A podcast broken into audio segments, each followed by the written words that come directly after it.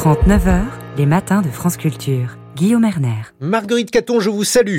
Bonjour Guillaume et bonjour à tous. Alors, euh, il y a eu France Culture, France Agriculture. Aujourd'hui, c'est France Arboriculture. Disons que le Salon de l'Agriculture est venu jusque nous en la personne de Daniel Sauvêtre, arboriculteur charentais, président de l'Association nationale Pomme-Poire, maire Les Républicains du bourg de Régnac au sud d'Angoulême. Bonjour monsieur. Bonjour. Vous allez nous introduire dans le circuit de production et de distribution des pommes, le fruit le plus consommé des Français, 16 kilos quand même par foyer chaque année. Quelques considérations saisonnières pour commencer. Les vergers sont actuellement au repos. La douceur de ce mois de février n'est-elle pas gênante? Pas de floraison précoce? Elle est un peu gênante puisque les, bourgeons ont commencé à gonfler et donc euh, on est évidemment un peu stressé parce que ce, ce, démarrage de la végétation est un peu plus précoce que d'habitude. La météo, on vient de l'entendre, les températures ne sont ni trop froides ni trop chaudes, donc ça va, ça va traîner un peu, mais euh, voilà, la saison va, va, commencer bientôt. La pomme est un fruit fragile selon les données du ministère de l'Agriculture qui datent, hein, puisqu'elles remontent de, à 2017-2018, celles que j'ai. Les pommes reçoivent en moyenne 36 traitements. Quel usage fait-on des pesticides, Daniel Sauvette, quand on est Mais producteur en fait, de pommes? le, Oui, je, je, parle du début de la végétation. Donc, euh, il pleut.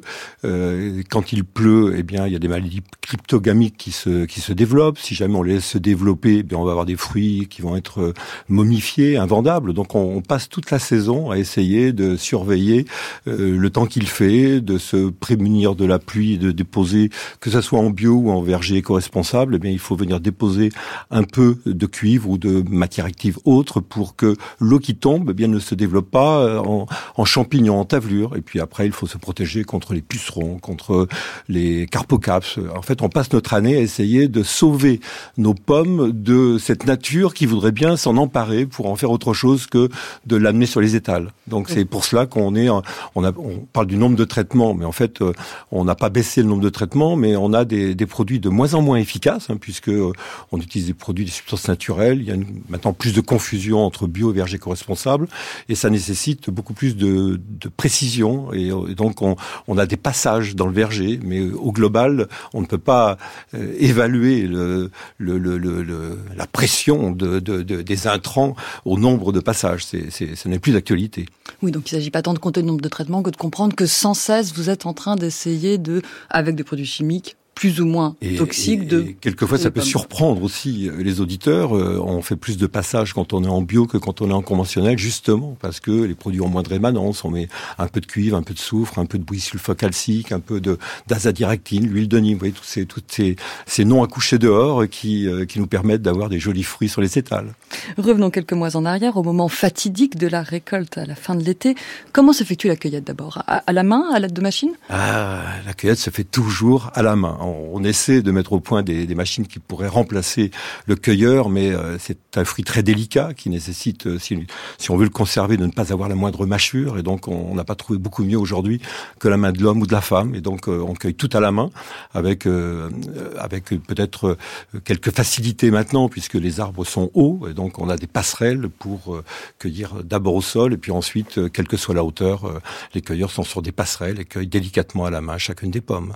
D'où vient la main d'œuvre à laquelle vous faites appel, Daniel Sauvette Alors, on a toutes les origines. Vous voyez, moi, je suis en Sud-Charente, je suis un peu seul comme arboriculteur, donc ma main d'œuvre, elle est dans un rayon de 40 km à la ronde et on met, on, on, tient comme cela. Mais quand on est dans des régions avec forte concentration de besoins de main d'œuvre, une fois qu'on a épuisé les retraités, les étudiants, les demandeurs d'emploi qui ont envie d'aller se mouiller ou d'avoir chaud ou froid, eh bien, il faut avoir recours d'abord à des personnes qui viennent de l'Europe, hein, souvent la Pologne, mais beaucoup moins maintenant, beaucoup plus la Bulgarie, Roumanie.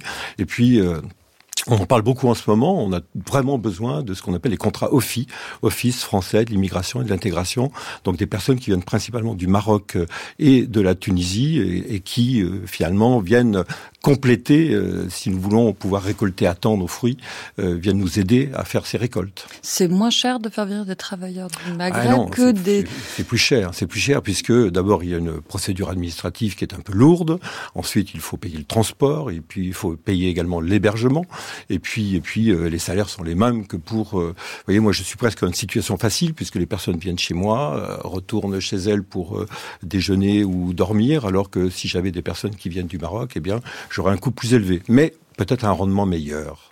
Après la récolte, étape suivante à celle du tri des pommes, Daniel Sauvêtre. Les belles seront destinées au marché de frais, les moches à la compote, avec des prix très différents selon les filières. Donc c'est un arbitrage assez crucial, autant économique qu'esthétique.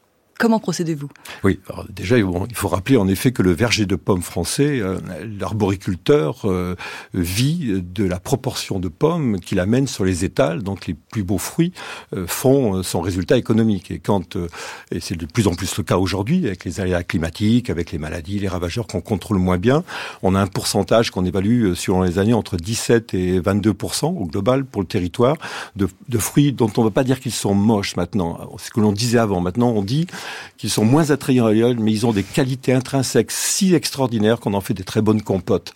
Euh, je dis ça parce que nous avons besoin de revaloriser ces fruits également au prix de revient, ce qui n'était pas le cas jusqu'à aujourd'hui. Oui, parce que du coup, ce sont des prix très différents entre ces deux filières. Comment se, se fixe le cours de la pomme Alors, le cours de la pomme, il se fixe au quotidien. C'est l'offre et la demande. C'est la confrontation brutale de l'offre et de la demande entre les opérateurs commerciaux.